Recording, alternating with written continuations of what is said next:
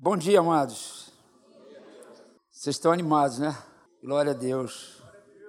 Animado, rapaz. Estava lembrando que recentemente achar sua garrafa, acha? Daqui a pouco está no perdido. Daqui a pouco está aqui no perdido achado. Estava lembrando que recentemente é, eu e Marta vivemos uma experiência com, com a igreja, né?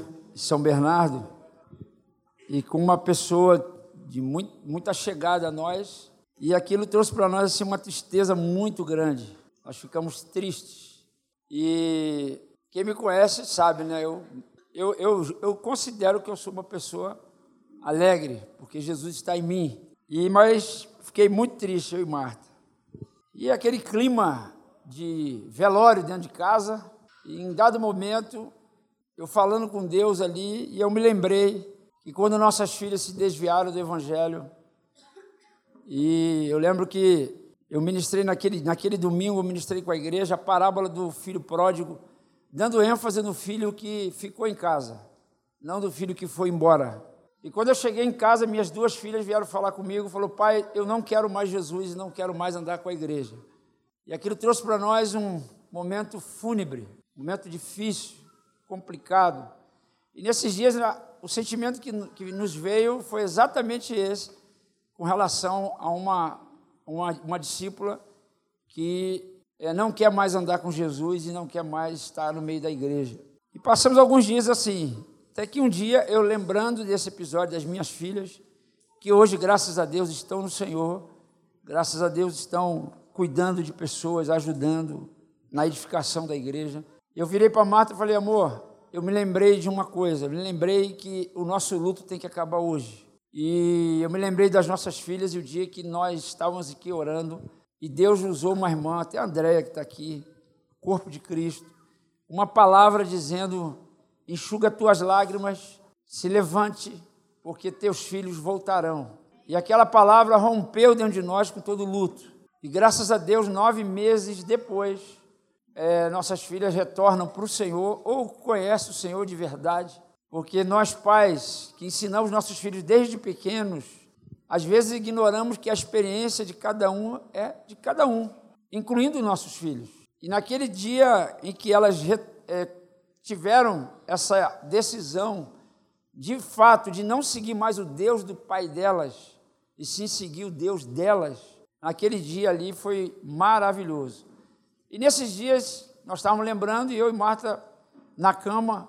Lembrei também de uma palavra de Cláudio Zaquer, quando ele falou casas que oram. Não sei quantos já, já viram essa mensagem. E peguei Marta e encostamos na cama assim e oramos. E entregamos aquele luto a Deus. Falei, Senhor, nosso luto encerra hoje. E a nossa confiança em Ti se renova também. E estamos aguardando, mas não estamos mais no luto. Estamos esperando no Senhor. Amém? Isso foi tremendo, foi maravilhoso. E, e nessa manhã, quando a gente estava aqui, nesse momento de demonstração da alegria do Espírito em nós, eu me lembrei mais uma vez desse episódio. Né? E eu louvei a Deus com mais força ainda. Lembrei de uma experiência, falou que nós vivemos na tua casa, que nós estávamos em reunião de líderes, e aí chegou uma pessoa, é, acho que estava ela não estava endemoniada, mas ela estava. Era mais carmônio do que demônio. Né? É, era um demônio que ninguém tirava. E aí você deu uma palavra muito inspirada naquele dia. E nós paramos para dar atenção àquele demônio, porque tem que dar atenção ao demônio. Né? E aí paramos para dar atenção àquele demônio e o Franco, inspirado por Deus, falou: irmãos, vamos parar. Vamos louvar a Deus, porque nem o capeta pode impedir o nosso louvor. E no meio ali, nós começamos a cantar de mãos dadas ali, louvado, louvando ao Senhor, e aquela situação se dissipou. Foi tremendo, a pessoa foi liberta ali. Então, não há uma técnica de nós como expelir demônios, mas existe um princípio. Né? O louvor, inclusive, liberta. E aquele homem foi liberto naquele dia, foi maravilhoso. Então, louvar a Deus, expressar a nossa alegria, né? a adoração é a soma de gratidão e admiração. Quando você admira alguém, quando você é grato a alguém, isso se torna em adoração. Toda vez que você adora, significa que você está grato e você está dizendo que você admira. E essa adoração não é apenas com canções. A adoração é a vida, uma vida de adoração. Amém? Então isso é muito tremendo, isso renova. Eu estava ali chorando, agradecendo ao Senhor, mas era um choro de alegria, era um choro de júbilo. Sobretudo porque eu creio que essa, principalmente essa irmã, ela vai voltar para o Senhor. Ela tem uma semente ali e eu creio que é um tempo de Deus. Amém? Isso fala de voltarmos para a essência, a essência de quem é Deus.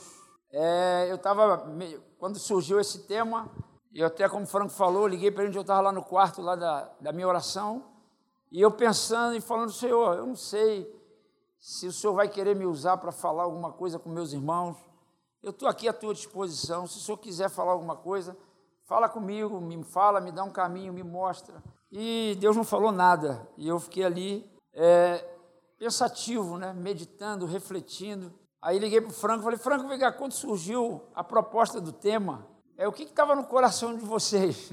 Ele falou assim, engraçado, rapaz, nem eu sei, porque na verdade foi como ele contou aqui a história. Mas eu refletindo sobre. É, aí eu falei assim, então deixa eu voltar para o quarto que eu não estou entendendo nada. Eu saí do quarto rapidinho só para falar com ele. Mas refletindo sobre a questão dessa essência, eu tive algumas reflexões. Não é um fim em si mesmo, longe de mim querer esgotar esse tema. Eu creio que o Espírito Santo aqui tem a capacidade de comunicar cada um de nós o que, que de fato ele quer apontar para nós. Mas lembrei de que, não muito, um tempo muito distante, coisa de dois, três anos, eu vivi uma experiência pessoal que, no meio dessa experiência, eu tive a, o entendimento e a revelação de que eu estava afastado do Senhor, afastado de uma vida de, de entrega, uma vida de comunhão com Deus.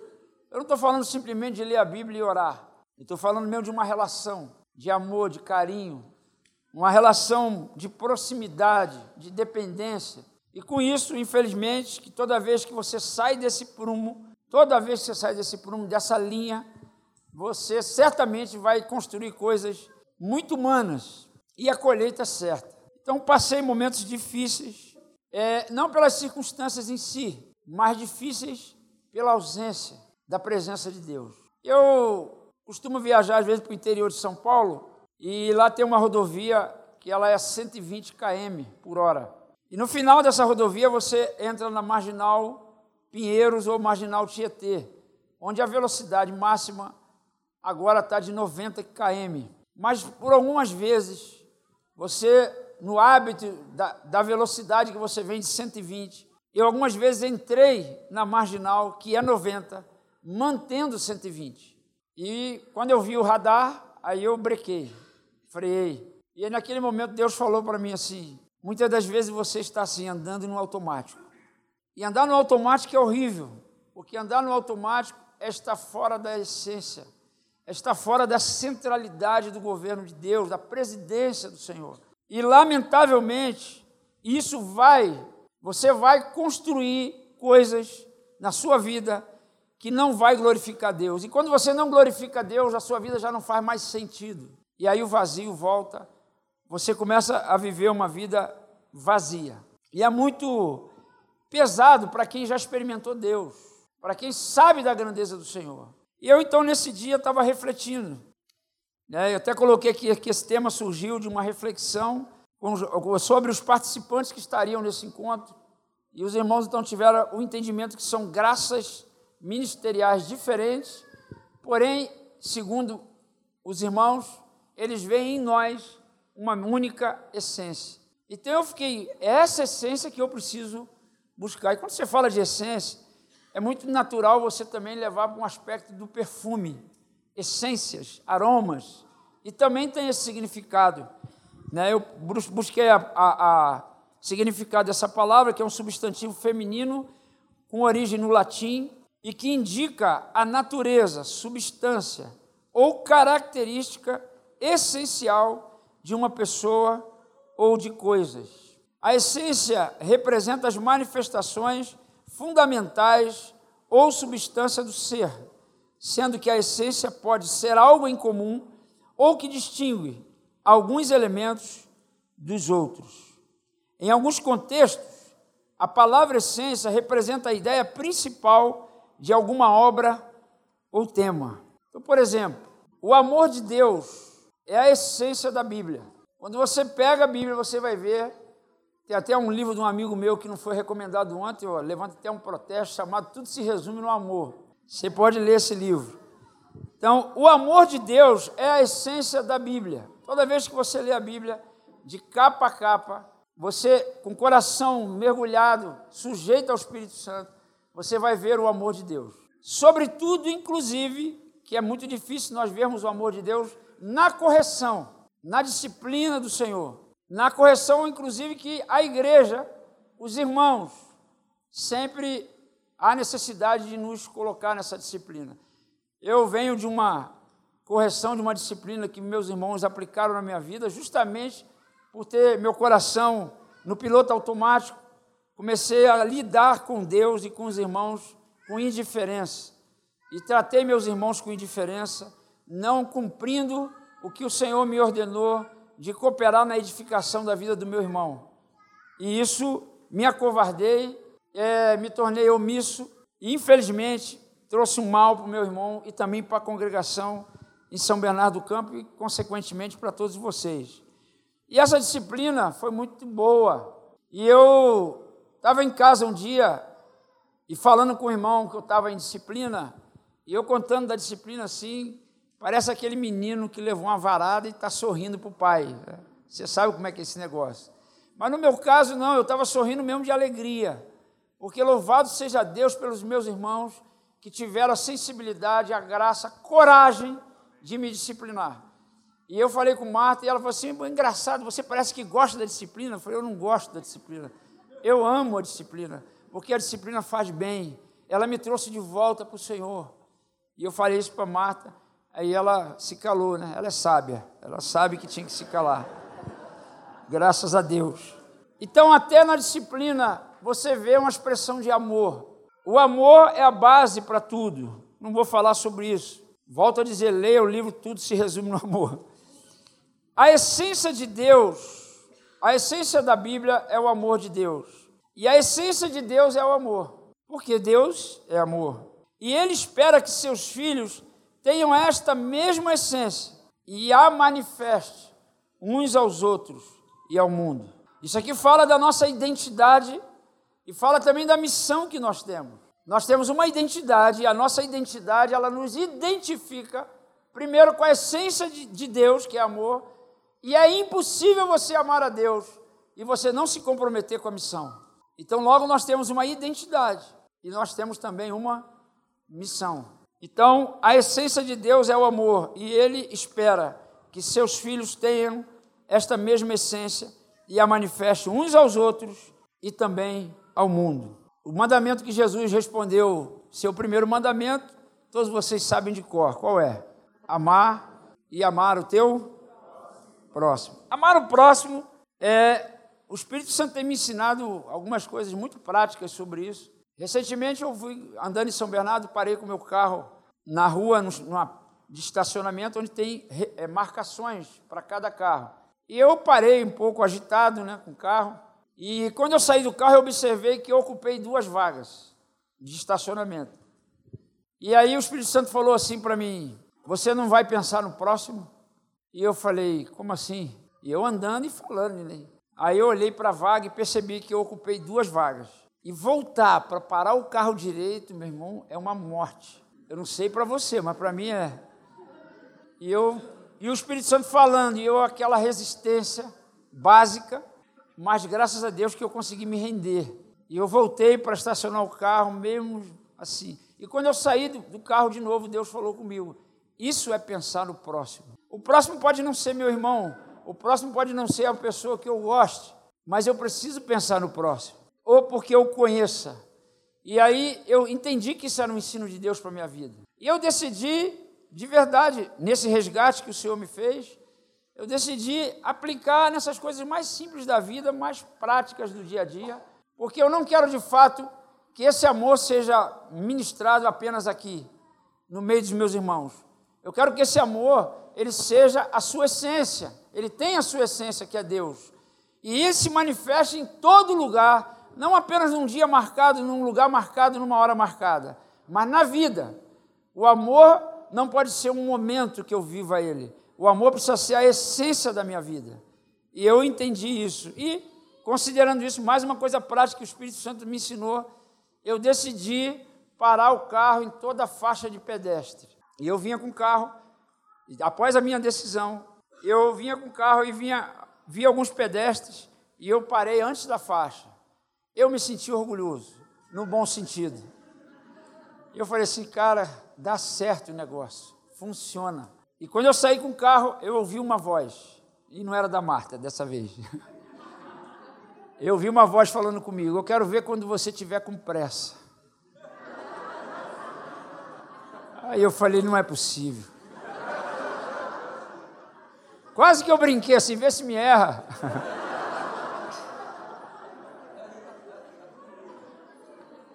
É uma coisa assim, tremenda. Quando você se volta para viver essa essência, você vai descobrir coisas tão pequenas de nós dois, que causa tantas emoções. Coisas na, na tua vida que você vai passando e você não se dá conta. E isso vai somando na sua vida e vai marcando você, isso se transforma no teu caráter. Daí a importância de nós trabalharmos bem isso. Só que são coisas que você só vai perceber numa intimidade com o Espírito Santo, com Deus. Tem um livro chamado O Espírito Santo, Deus Esquecido. Eu tenho refletido um pouco sobre isso, porque eu tenho procurado me aproximar dessa relação com o Espírito Santo. Por quê? Porque eu, na minha reflexão sobre a essência, eu fiz aqui um destrinchamento. Me permitam fazer esse destrinchamento só para a gente entender, talvez, onde o Espírito Santo queira nos, nos levar, numa reflexão pessoal. Mas eu enxerguei, aqui tem pastores que podem me ajudar e me corrigir nesse sentido, mas eu enxerguei que existe a essência do Pai, Existe a essência do Filho e existe a essência do Espírito Santo. Eu já estou dando uns toques aqui da essência do Espírito Santo, mas eu queria ser um pouco mais específico. Por exemplo, a essência do Pai já foi dito. Qual é a essência do Pai? O amor. E a essência do Filho? Qual é a essência do Filho? Talvez você fale assim, não dá para separar. Eu sei que não dá para separar. Mas abre um parênteses para a gente separar um pouquinho só. A essência do Filho, eu entendi que é a obediência, ou foi a obediência, se referindo a Jesus Cristo. E a essência do Espírito Santo é o serviço. Quando você pensa em Jesus como filho, a Bíblia inclusive diz em Filipenses que ele foi obediente até a morte e morte de cruz. E eu fico pensando como é que eu posso imitar Jesus sendo obediente até a morte e morte de cruz. É muito que padeceu, Hebreus 5:8 ele aprendeu a obediência pelas coisas que sofreu. Eu fico pensando como é que eu posso imitar Jesus na obediência até a morte. Não é só na obediência, é na obediência até a morte. Me dou conta que nós vivemos experiências do nosso dia dia é, que nos prova, conforme disse o Franco, nos prova constantemente no exercício da obediência. Mas a essência de Jesus foi a obediência. E a essência de Jesus ou perdão, a essência do Espírito Santo é o serviço. Por que, que eu digo que a essência de Jesus foi a obediência e a do Espírito Santo é o serviço? Porque Jesus, hoje, como homem, como filho, não precisa mais, aspas, obedecer. Ele cumpriu a, o seu papel de filho e viveu dentro dessa essência. Agora, por que, que a essência do Espírito Santo é o serviço? Porque hoje nós agimos e vivemos na dispensação do Espírito Santo. Jesus volta para o Pai e ele fala: Vocês não ficarão órfãos, eu vos enviarei com o Pai o Espírito Santo, e ele virá, habitará em vós, vos convencerá da justiça, do juízo e do pecado, e ele também vos guiará em toda verdade. Quando você lê o livro de Atos, alguns é, pensantes dizem que o livro de Atos é o livro do Espírito Santo.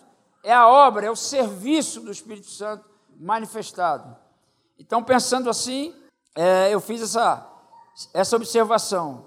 Ter a mesma essência, perdão, a, sabedores que a essência do Pai é o amor, a essência do Filho é a obediência e a essência do Espírito é o serviço, nós precisamos entender que a nossa comunhão é com o Pai, é com o Filho e é com o Espírito Santo. Eu vou usar da liberdade que ele deu para dar um toque aqui. É porque essência fala de ser. É, Deus é amor, isso se aplica a Deus Pai, Deus Filho e Deus Espírito Santo. Não tem como separar isso. É essência, é ser. Agora, o Fonseca está observando o seguinte, que essa essência, esse amor, ele obedece, ele, ele tem uma ação.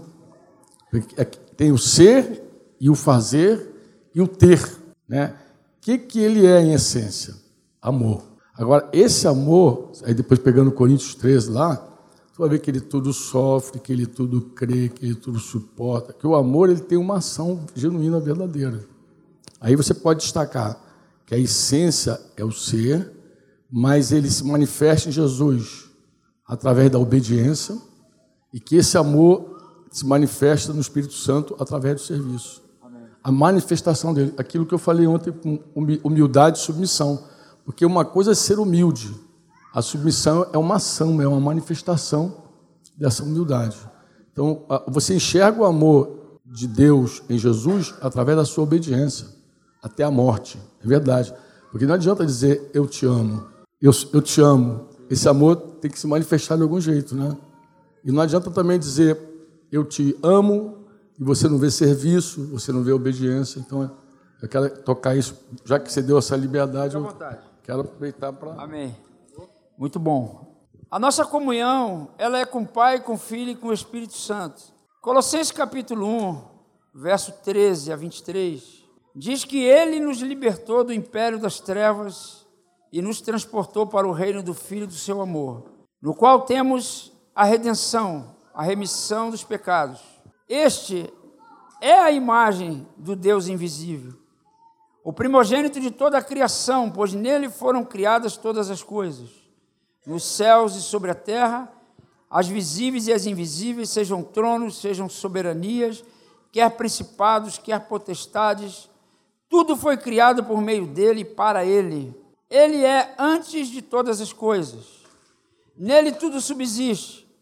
Ele é a cabeça do corpo da igreja. Ele é o princípio, o primogênito de entre os mortos, para que em todas as coisas ter a primazia. Porque aprove a Deus que nele residisse toda a plenitude e que, havendo feito a paz pelo sangue da sua cruz, por meio dele, reconciliar-se consigo mesmo todas as coisas, quer sobre a terra, quer nos céus. E a vós outros também, que outrora eres estranhos e inimigos no entendimento, pelas vossas obras malignas.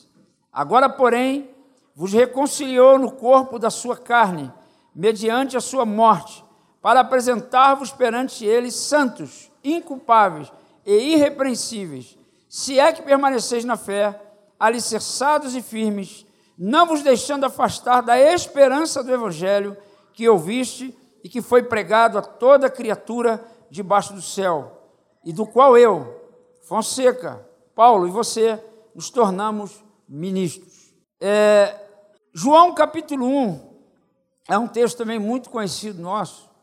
Diz que no princípio era o Verbo, e o Verbo estava com Deus, e o Verbo era Deus. Ele estava no princípio com Deus. Todas as coisas foram feitas por intermédio dele, e sem ele nada do que foi feito se fez. A vida estava nele, e a vida era a luz dos homens. Então, esses textos nos mostram claramente que a essência para a nossa vida que vai nos ligar na relação com o Pai é a pessoa de Jesus Cristo. Nós temos falado, ouvido vários irmãos aqui falando já, que a essência a nossa essência é Cristo, é a nossa crença nele, a nossa fé nele e a nossa entrega, a nossa dedicação. Eu queria falar um pouco sobre a essência comum que todos nós temos. Filhos de Deus, como eu disse, a nossa identidade. O que, que a Bíblia nos confirma acerca dessa filiação? João capítulo 1, verso 12. Nos tornamos filhos quando cremos e recebemos a Cristo. É, nós temos aí, não, Carlinho está aí não, né? Nós temos a filha de um casal que veio conosco de São Paulo, que ela quer se batizar. E nós vamos realizar esse batismo aqui, se Deus quiser. Ali depois, um horário do almoço, antes ou depois, nós vamos realizar esse batismo. E eu queria aproveitar esse momento para falar sobre esse versículo aqui. Mas a todos quanto receberam, deu-lhes o poder de serem feitos filhos de Deus, a saber, aos que creem no seu nome. Falando da nossa essência, como filhos que somos, essa é a nossa essência, somos filhos de Deus. E para me tornar filho de Deus, eu preciso crer em Jesus. Mas não é somente crer, você precisa receber a Jesus. E eu quero dar ênfase a isso, porque pode ser que tenha mais alguém aqui que já crê em Jesus, mas ainda não o recebeu. E essa é uma oportunidade que você tem. Não vou perder essa chance, obviamente, de abrir a porta para você se tornar filho de Deus. Porque senão você vem para um encontro que fala de essência e você sai sem a essência, que é Cristo. Não vai ter muito resultado, ou você não vai entrar no processo. Mais do que resultado, você não vai entrar no processo que Deus tem para fazer na sua vida. E quando confirmou o batismo dessa menina, eu lembrando desse texto, falei, não vou perder essa chance. Então, eu não sei se tem alguém que aqui que foi convidado por amigo, parente, pai, mãe, ou quem sabe você é filho é, do teu pai e da tua mãe, mas ainda não é filho de Deus. Essa é uma grande oportunidade que você tem de crer em Jesus e receber a Jesus na sua vida e se tornar filho de verdade. Gálatas 3, 26, 27 diz: Pois todos vós sois filhos de Deus, olha, mediante a fé em Cristo Jesus. Porque todos quantos fostes batizados em Cristo, de Cristo vos revestis. Então, amados, nós estamos aqui numa afirmativa.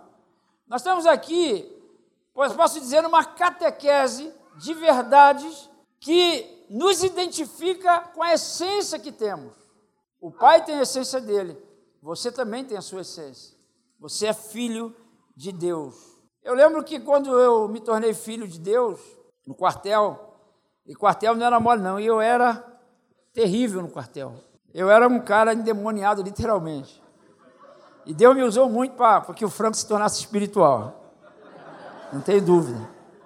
Como Deus me usou. E eu lembro que alguns amigos que eu atormentava lá, porque aí eu passei a mudar o comportamento. E eu lembro uma vez nós pegamos um ônibus o ônibus passava pegando os militares para levar para o quartel. E aí era uma sexta-feira, aí estava ele no ônibus sentado, tal de Nelson. E ele falou assim: rapaz, hoje é sexta-feira, pagamento já está na conta, vou tomar todas. Coisa que o irmão não pode fazer. E eu falei: rapaz, isso tem endereço. Mas agora estou em Cristo, preciso ser manso, né? tranquilo. Eu não era fácil, não. Eu sou cego de um olho, não é à toa, não. Daqui a pouco ele de novo. E aí, rapaziada, sexta-feira, dinheiro na conta, vamos tomar toda. Vamos lá naquele lugar que tem aquelas moreninhas. Coisa que o irmão não pode fazer. O ônibus lotado, cara. E eu ali falei: sangue de Jesus tem poder.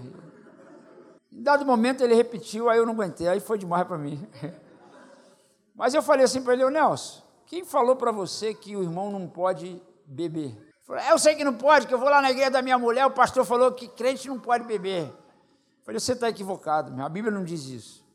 A Bíblia diz que o crente não pode se embriagar. Eu não estou aqui autorizando ninguém a beber, não, tá, gente? A Bíblia diz que o crente, o irmão, o discípulo não pode se embriagar. Beber pode. Agora, eu decidi não beber mais, porque agora eu sou livre. Jesus me deu essa liberdade de escolher. E eu decidi não beber mais. Eu nem, nem me embriagar, não beber. Agora, deixa eu fazer uma pergunta, Nelson. Fala sério, já que você está querendo me perguntar, eu também tenho uma pergunta para você. Quantas vezes você tentou parar de fumar e você não conseguiu? Que eu conheci a vida dele, né? Ele é, você sabe, né? Eu já tentei umas três, quatro vezes. E por que, que você não conseguiu? Porque você é escravo. Eu não, eu sou livre. Jesus me libertou. Eu sou filho de Deus. E puf. Foi, acho que foi a primeira vez que eu descobri o que falam, que eu sou evangelista. Acho que foi a primeira vez que eu descobri isso aí. Foi tremendo. Por quê? Porque mediante a fé em Cristo Jesus, porque todos quantos fostes batizados em Cristo, de Cristo vos revestistes. Então eu sei que a minha essência hoje é filho de Deus. Eu sou filho de Deus. Ponto. Acabou. Então eu não bebo, eu não fico olhando para a mulher na rua, não é porque eu sou cara bom, porque eu sou forte. Não. E não é também por causa da minha esposa, simplesmente. Sobretudo é por causa que eu descobri que eu sou filho. E um filho de Deus não se, se deixa levar por essas coisas. Ele está focado na vida nova que ele tem. Gálatas 4, 4, 7 diz: Vindo, porém, à plenitude do tempo, Deus enviou seu filho, nascido de mulher, nascido sob a lei, para resgatar os que estavam sob a lei, a fim de que recebêssemos a adoção de filhos. E porque vós sois filhos, enviou Deus ao nosso coração, ó, o espírito de seu filho, que clama: Abba, Pai. De sorte que já não és escravo, porém filho. E sendo filho, também herdeiro por Deus. Que texto maravilhoso que dá a minha identidade. Eu não fui criado com pai, cresci com muita resistência com pai. Eu odiei meu pai até 22 anos de idade. E o dia que Jesus entrou na minha vida, que eu me tornei filho, o Espírito Santo me levou a procurar meu pai e pedir perdão para ele. Eu não entendia na época a voz de Deus, mas eu sabia que ele não era outra pessoa falando comigo. Porque eu insisti, inclusive, eu falei, mas não é possível, Deus, se é o Senhor que está falando comigo, porque o Senhor sabe que meu pai me abandonou quando eu tinha seis anos de idade. Aí Deus falou comigo, se eu sei, e eu te guardei desde aquele dia e te guardo ainda. Mas eu não criei você para odiar ninguém. Por que odeio teu pai? Aí eu entendi, como filho de Deus, não podia mais ficar no meu coração ódio, porque de uma fonte não pode jorrar água doce e salgada ao mesmo tempo.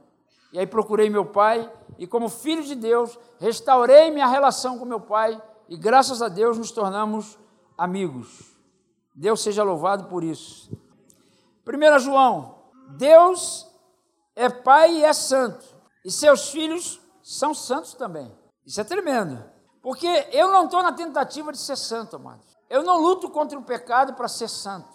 A minha luta contra o pecado é porque eu sou santo. Eu fui separado para Deus. Deus me separou para Ele. Em Cristo Jesus, eu fui alcançado por essa graça e me tornei santo. Foi difícil entender isso, porque eu sei quão pecador eu fui e ainda sou. Eu sei disso. Mas graças a Deus que em Cristo Jesus eu me tornei santo. Amém? Vou ler esse texto e vamos dar um intervalo. Vede que grande amor. Pessoa que eu não vi, né? O meu olho bom enxerga.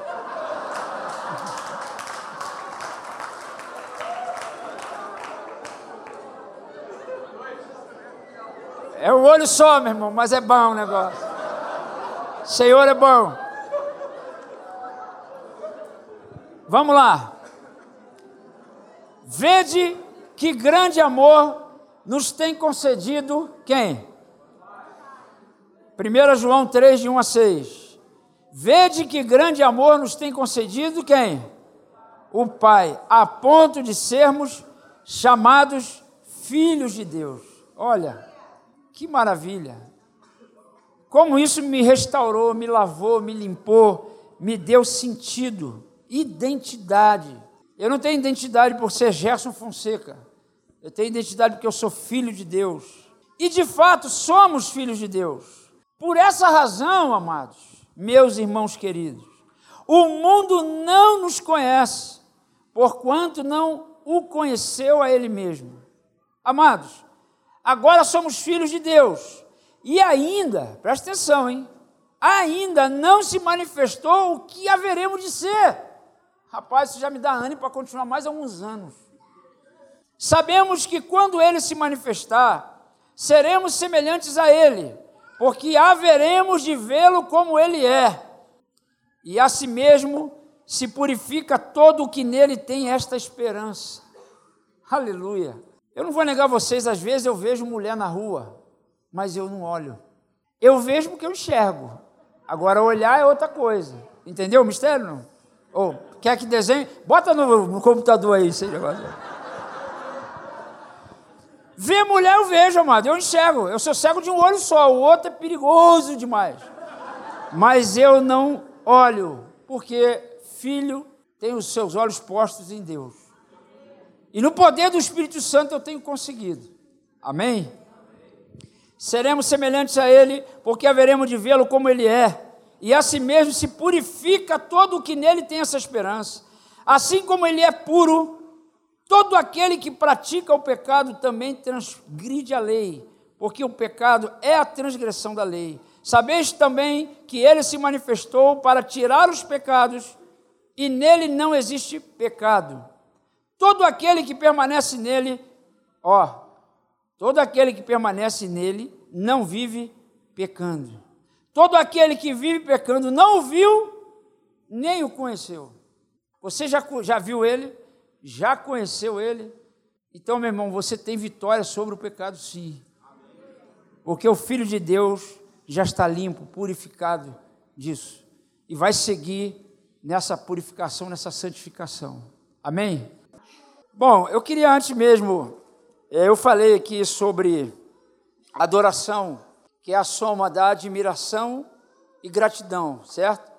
E cooperaram comigo aqui para eu ampliar essa fala dizendo que a adoração só cabe a Deus. Porque a gente pode admirar uma pessoa e aí se achar na liberdade de adorar alguém ou alguma coisa.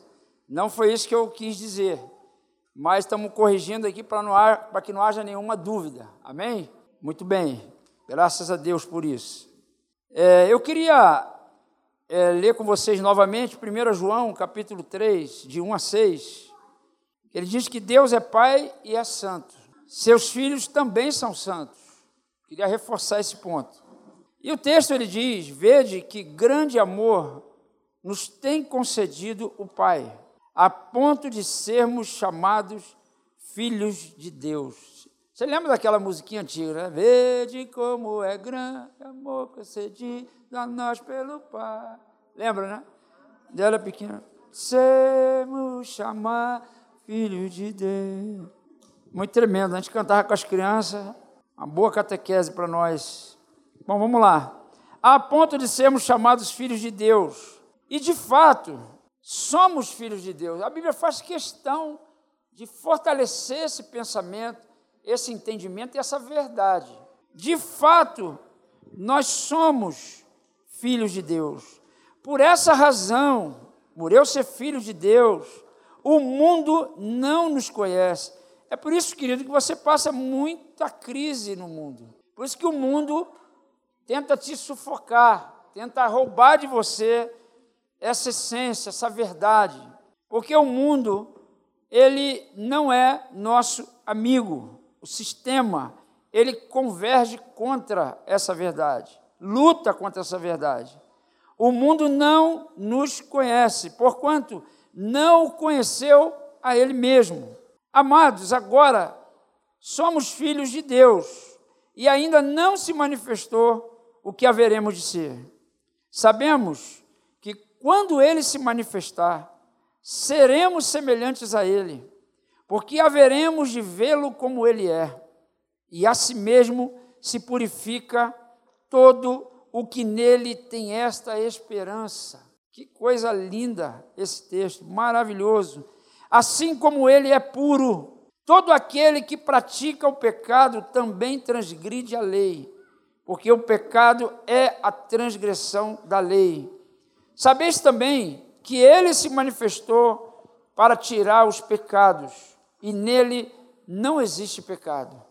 Todo aquele que permanece nele não vive pecando.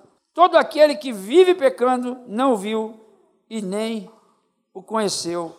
O irmão conversou comigo aqui e falou que ele também teve essa experiência de que não ter, ter odiado o pai dele. E durante anos, isso foi uma tormenta para ele, principalmente que o pai dele morreu e ele não teve tempo, condições, entendimento na época para poder fazer esse caminho. E ele falou que isso aprisionou ele muitos anos. Eu disse para ele o seguinte: que a dívida que você pode pagar, você deve pagar. Mas a dívida que você não pode mais pagar já foi paga. Jesus, a Bíblia diz que ele nos purifica e nos perdoa de todo pecado. Todo pecado. Você é filho de Deus. E como filho de Deus, você é livre. Amém? 1 João 3,9 diz: Todo aquele que é nascido de Deus não vive na prática do, de pecado, pois o que permanece nele é a divina semente. Ora, esse não pode viver pecando, porque é nascido de Deus. Isso é uma afirmação. Isso é uma, uma verdade que precisa entrar em nós. Eu recomendo você ler esses textos em casa, meditar, parar, deixar o espírito da palavra entrar em você. E você vai ver como você vai experimentar uma liberdade em Cristo Jesus. Porque essa verdade, ela liberta. O filho, ou todo filho, ele precisa, ele deve, ele manifesta a essência do seu pai. E nós falamos que a essência do pai é amor. Então todo filho deve manifestar essa essência. 1 João 4, 7 e 11. Lembra? 1 João 4, 7 e 11. Amados, amemos-nos uns aos outros, porque o amor procede de Deus. Olha a essência, olha a fonte do amor. Não é aquele amor sentimental, não é um amor sentimental, é um amor especial, é o amor que fala da fonte. E é uma fonte que está acessível a todos nós. Nós podemos e devemos amar.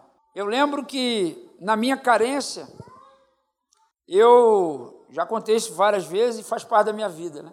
Como eu, me to... eu nasci, cresci sem pai, sem mãe, vamos dizer assim, eu me tornei um jovem e um homem carente. E quando eu conheci minha esposa, ela me tratava assim como um, uma joia na época. E vocês vão entender. Calma, calma, gente. Calma, vocês vão entender. Então,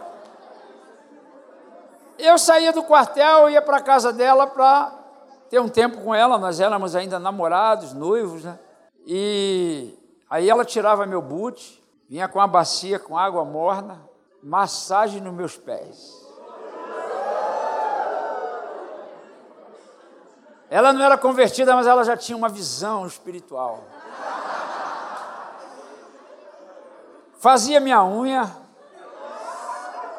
unha encravada por causa do boot, né, Franco? Boot fazia minha unha e tal. Eu falei, rapaz, essa é a mulher. É com ela que eu vou casar. Casamos. One year later, um ano depois. Eu falei, amor, tô com um calinho aqui, ué. Vai na podóloga. O que, que eu tenho a ver com isso? Falei, mas cadê aquela mulher? E eu gostava, me fazia bem. Ela falar, ah, eu te amo. Mas eu me lembrei que a última vez que ela tinha falado para mim que eu te amo, acho que foi no dia do casamento. Porque ela não tem essa característica de. A, a, a forma da Marta me amar é outra. Não era com palavras. Ela é prática no amor. E o amor é prático. Você pode até falar que eu te amo, I love you. Je t'aime em francês, I love you em inglês, mas eu quero dizer que eu te amo em português. Né, você fala que te ama em várias línguas mas eu não tinha essa. E quando eu não tinha, o que, que acontecia com o carente? Sofria. Era terrível. E eu lembro de um dia de uma briga nossa que eu fui falar com ela. Você quer saber a verdade? Eu te odeio. Eu... E por carente, gente, para quem não sabe a identidade que tem, é horrível isso. Você fica mendigando o amor da esposa, mendigando o amor de uma pessoa. Você mendiga. Aliás, não é amor, né? Na verdade. Nem é amor que você está querendo. Você está querendo alisar o teu ego. E aí eu fui para o quarto desesperado orar. Olha, o quarto, o quarto é uma benção. Gente. E eu fui orar a Deus e falar com Deus, Senhor, essa mulher e tal, e papapá, sei que. E aí o Espírito Santo me, me levou a ler 1 Coríntios capítulo 13. Sabe, toda vez que você vai fazer queixa de alguém para Deus, né, nem à toa que está dizendo, não vos queixeis uns dos outros. Você vai fazer queixa para Deus da tua esposa, do teu marido, de alguém, se prepara, que Ele vai te ajudar, Ele vai te socorrer nessa angústia, que é uma angústia, não é uma angústia? Não se sentir amado, aquela coisa cheia de não me toca, não mimimi e tal. Bom, Deus me deu essa palavra. Eu voltei, ela estava lavando louça e eu virei para ela assim: amor, não me chama de amor. Aí eu falei assim, aí ela repetiu: eu já falei que eu te odeio. Aí eu falei: não, você não me odeia, você me ama. Eu não te amo, não, você me ama porque você tem me suportado, você tem esperado a minha mudança. Aí fui falando o que, que a Bíblia diz que é amor. E a Paraíba desmontou-se. Poder do Espírito Santo cearense, Paraíba, é tudo misturado. O sangue é de lá. É o sangue quente. E aí, eu peguei naquele dia, eu fui liberto disso. Naquele dia, o amor de Deus de fato se manifestou na minha vida. Porque quando o amor de Deus se manifesta na sua vida, a primeira atitude que você vai ter é parar de querer ser amado por alguém. É a primeira atitude. Você tem essa convicção dentro de você. E graças a Deus, a minha relação com a Marta ali começou na base correta, restaurada, no amor de Deus. E eu nunca mais, de verdade, nunca mais eu pedi a ela para dizer que me ama. Se eu posso agora hoje mostrar para vocês meu WhatsApp.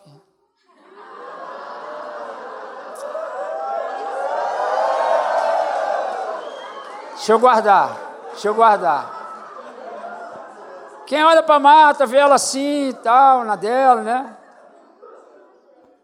Mas ela tem a maneira dela de me amar e tem expressado isso dia a dia. E ela, ela não precisa dizer que me ama, eu sei que ela me ama pela, vida, pela forma que ela convive comigo. E eu estou realizado. O amor de Deus, ele suplantou em mim todo o vazio, toda a necessidade que eu tinha. Tremendo isso. E eu vejo nela o amor de Deus. Não só eu me sinto amado por ela, eu vejo nela o amor de Deus, como filha de Deus, como discípula do Senhor. Graças a Deus por isso. Então, todo filho manifesta a essência do Pai. E como diz o texto, 1 João 3,16, ele diz. Eu já terminei de ler o outro? Não. Já terminei, né? Então, 1 João 3,16, ele diz: Nisto conhecemos o amor que Cristo deu a sua vida por nós e devemos dar nossa vida pelos irmãos. Como é que você sabe que você de verdade está amando o teu próximo, amando como Deus ama? Você, na essência de filho de Deus, manifestando esse amor. Sobretudo, quando você se entrega, quando você renuncia, quando você abre mão da tua razão. Porque o amor abre mão da razão. Deus tinha razão em me condenar, mas o amor dele foi maior. E o amor dele fez ele abrir mão da razão dele. Não que ele deixou de pensar o que pensa a meu respeito ou, saber o que ele sabe. Né? Quando eu falo isso, eu não estou dizendo que você tem que se omitir na verdade de Deus que você tem para abençoar o seu próximo. Por isso nós temos o princípio de andar na luz, de falar uns com os outros, mas você não deve fazer prevalecendo a sua razão. O que tem que prevalecer é o amor. O amor abre mão da razão em todos os sentidos na sua relação com seu irmão. Todo filho, todo filho, ele manifesta a essência de Deus, que é amor. Nisto conhecemos, vou repetir o amor, que Cristo deu a sua vida por nós e devemos dar nossa vida pelos irmãos. É, eu fico às vezes pensando, né? Dar a vida, num, talvez no nosso entendimento do dia a dia, falar assim, olha, fulano é, se matou por outro. Não é isso que a Bíblia está dizendo. Dar a vida é você negar a si mesmo. Isso é morrer.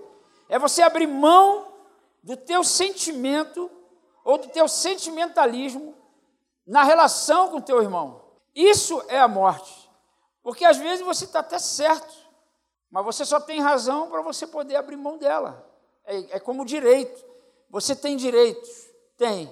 Mas você só tem direito para você ter a capacidade também de renunciar, de abrir mão, quando a vontade de Deus é maior do que isso. Todo filho deve manifestar essa essência, que é o amor de Deus. Todo filho também manifesta a essência de Deus na obediência. Como Franco corrigiu aqui muito bem, a essência é o amor. E o amor se manifesta através da obediência ao Senhor, dos seus mandamentos e também do serviço a Deus. Eu não obedeço com peso, não devemos obedecer com peso. Nós devemos obedecer, estar cheio desse amor, para que essa obediência se manifeste. É claro que obedecer não é gostoso. Não vamos ser também tapar o sol com a peneira.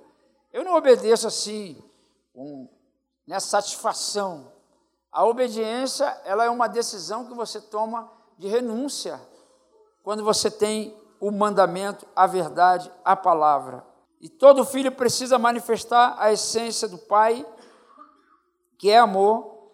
E essa, vou repetir para ficar claro o que o Franco corrigiu aqui. E esse amor vai se manifestar através da obediência a Deus e também do serviço uns aos outros. Eu lembro que em casa, é, às vezes está assistindo lá um filme, né? Senta, vê, vê um filme, uma televisão, alguma coisa, e aí rola aquele lanchinho, um pãozinho, um suquinho. Eu não sei você, mas eu percebi, me dei conta, que quando a gente estava vendo televisão, eu percebia no ar, eu tinha uma sensação que alguém estava esperando alguém levantar para ir na cozinha para levar o seu copo e o seu prato. Por que vocês estão rindo aí? Não entendi. Era só uma sensação, gente. E aí eu tive uma revelação. Deus me deu uma revelação, me deu uma luz. Deus me mostrou que a minha casa não estava servindo. Falei, meu Deus, isso é grave.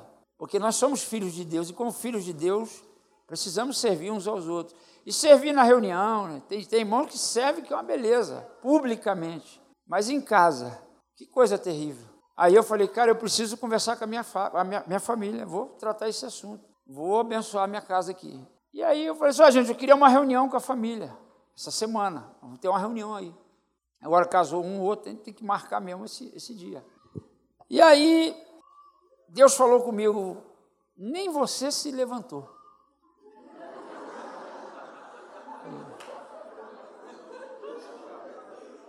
Falei, caramba. Falei, tá bom, vamos lá, né?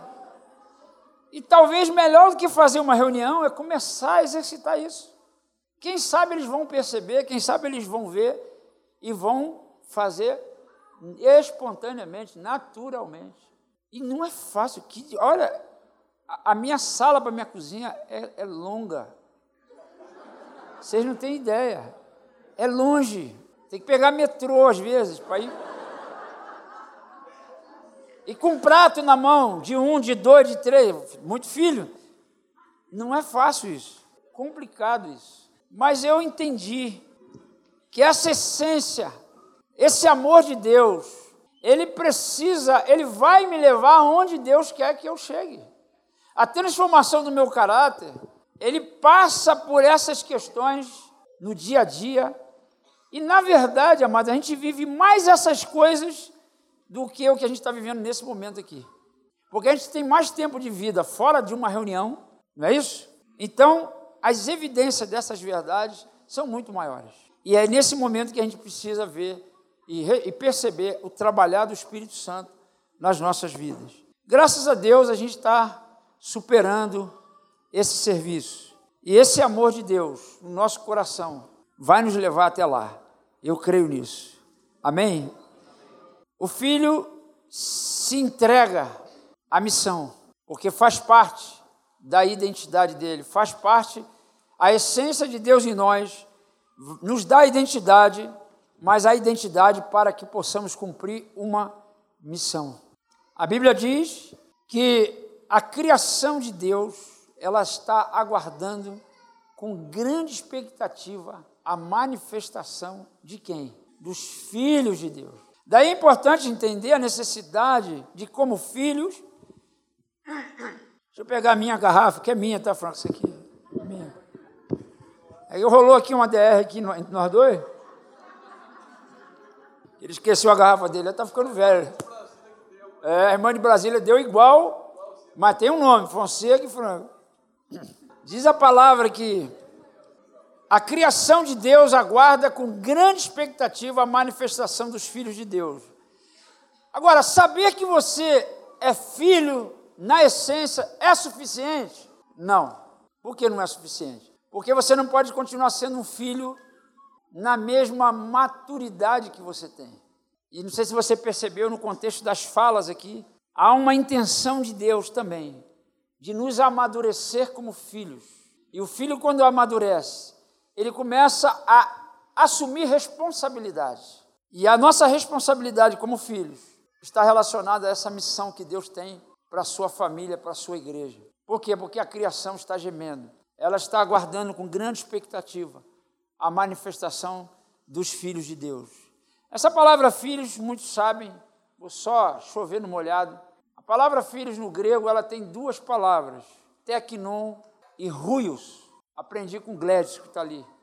E a palavra teknon, se eu aprendi direito, Gladys, significa filhinhos, aquele que nasceu. Ele está bebezinho. Ele ainda está tomando leitinho. É um filho recém-nascido. É o filho lá de João, capítulo 1, verso 12 a todos quantos creram, receberam-lhes o poder de serem feitos tecnon, filhinhos. Ele ainda está envolvido com pecado, ele ainda peca aqui, peca ali. Né? Por isso que João escreve dizendo, filhinhos, ó oh, filhinhos, digo isso para que não pequeis. Né? Eu estou afirmando que o filhinho está mais envolvido com pecado, mas não estou autorizando nem dizendo que está autorizado a continuar pecando. E a outra palavra é ruios, que é o texto que ele fala que a criação de Deus aguarda com grande expectativa a manifestação dos ruios, filhos amadurecidos. Então, daí a necessidade de Deus seguir trabalhando conosco, nos aperfeiçoando, nos provando, como o Franco colocou, treinando nossa vida. As tribulações contribuem para isso. Para quê? Para que você não continue um filhinho imaturo, infantil, criança, ainda querendo ser amado, ainda querendo ser servido ainda buscando seus próprios interesses. Não, um filho que se compromete com a missão que Deus tem para nós como igreja. Amém? Graças a Deus que o Senhor nos ajudou até aqui. Servir a Deus com os dons, os talentos, com a manifestação do fruto do Espírito, a necessidade. Ontem eu conversava com uma irmã e ela falou para mim, eu vou até orar por ela ainda, que ela ela sente que dentro dela fala em línguas, mas ela se sente travada em falar. Eu não sei se tem mais gente aqui assim, mas hoje é o dia da manifestação do Espírito Santo na sua vida. E como filho, porque isso é uma promessa para os filhos. E a manifestação dos dons do Espírito e a manifestação do fruto do Espírito nas nossas vidas vai nos amadurecer e vai nos levar a esse comprometimento verdadeiro com a missão que Deus tem. E aí sim, você com a identidade de filho, atuante na missão, pode ter certeza, você vai começar a ver mudança no país, mudança no bairro onde você mora, mudança na cidade onde você mora. Deus está desejoso, muito desejoso de fazer isso. E Ele nos separou nesses dias para ouvirmos essas palavras e tocar a nossa vida. Amém? Eu queria convidar você para ficar de pé. Eu sei que eu não sou suficiente para falar tudo aquilo que você precisa, mas eu confio que o Espírito Santo, que é o mesmo que me usa para falar, ele sabe da tua necessidade, ele sabe do estágio em que você está, e ele vai produzir, porque ele nos reuniu para isso. Amém? A palavra de Deus diz que Ninguém pode acrescentar na sua estatura uma medida. Então não é força nossa. Ninguém pode. Nenhum apóstolo, profeta, evangelista, pastor, mestre, pode acrescentar à sua estatura uma medida sequer. Mas nós aprendemos que o nosso Deus é aquele que dá o crescimento. Ele pode acrescentar na sua estatura uma medida daquilo que está te faltando. Para você ter atitude de filho de Deus. Para você amar incondicionalmente. Para você seguir um caminho de obediência a Deus. Aquilo que Deus já falou contigo que você precisa obedecer. Ele é suficiente para levar você a servi-lo e servir com alegria, não é só servi-lo, servir com alegria. Amém? Então eu gostaria de orar, gostaria de orar, invocar o Espírito Santo sobre nós, principalmente sobre você que está sendo confrontado pelas palavras que você tem ouvido, não apenas daqui do púlpito, mas na mesa, durante esse tempo de comunhão. Amém? Gostaria de convidar você. Ah, queria chamar aqui a Júlia e o Guilherme com seus pais. A Julinha, ela conversou com os pais, os pais conversaram com ela, e ela manifestou interesse de se tornar filha de Deus. Ela não quer ser só filha do Oswaldo e da Araceli, ela quer ser filha de Deus. Amém? E ela tomou uma decisão. A alegria dos pais, é tão bom isso, né? Maravilhoso. O Guilherme também se posicionou, tomou essa decisão. E a gente quer, daqui a pouco, né? Conduzi-los nesse caminho. Porque a Bíblia diz que aquele que crê e for batizado será salvo. Amém? E eu queria aqui apresentar a Julinha, apresentar a Guilherme. Mas eu queria apresentar também mais alguém. Os irmãos insistem em dizer que eu sou evangelista, mano. E eu estou pedindo a Deus, Senhor, cadê o evangelista que eu ainda não vi? Então eu vou usar na palavra de Deus e vou usar na palavra dos meus irmãos. Oi, meu filho.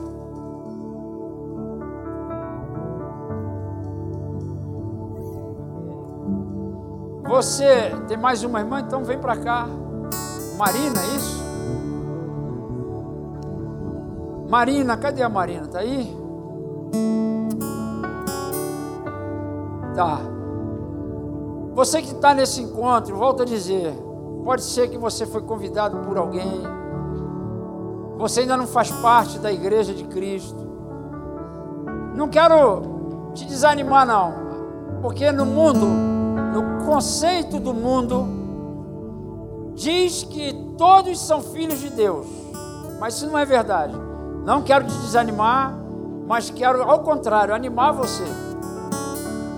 Porque filho de Deus é aquele que crê em Jesus e recebe Jesus. E se você está sendo confrontado com essa palavra, seja bem-vindo. Eu quero convidar você para você receber Jesus Cristo como o único Senhor e Salvador da sua vida você que está aqui nesse ambiente, você que foi convidado para estar nesse retiro, mas você nunca tomou essa decisão. A palavra de Deus diz que aquele que me confessar diante dos homens, eu também o confessarei na presença dos anjos. Papai está muito interessado em confessar o teu nome, publicar o teu nome, e eu quero convidar você.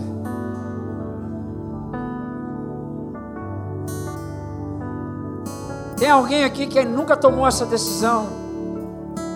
Você já está seguindo teu pai, você está seguindo tua mãe, mas você dentro de você sabe que você ainda não está seguindo o papaizão, o aba, aquele que te criou, aquele que te amou de maneira assombrosa, ao ponto de investir pesado na sua vida.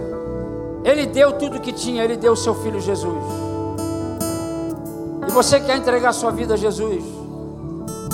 Você que tem vivido com medo, você que tem vivido desesperado, angustiado, você que não consegue romper com isso dentro de você, pode ser essa a verdade que eu estou falando. Falta você entregar teu coração a Jesus. Então eu convido você a entregar teu coração ao Senhor. Você pode sair do teu lugar, pode vir aqui à frente. Vem aqui tomar essa decisão, assumir essa decisão que um dia Deus já brotou no teu coração.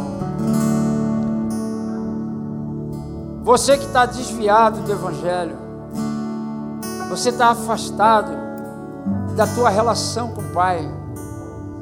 Eu quero convidar você. Pode vir. Vem se reconciliar com o papai. Vem. Isso, minha filha. Pode vir. Glória a Deus. Tem mais alguém? Glória ao teu nome, Senhor.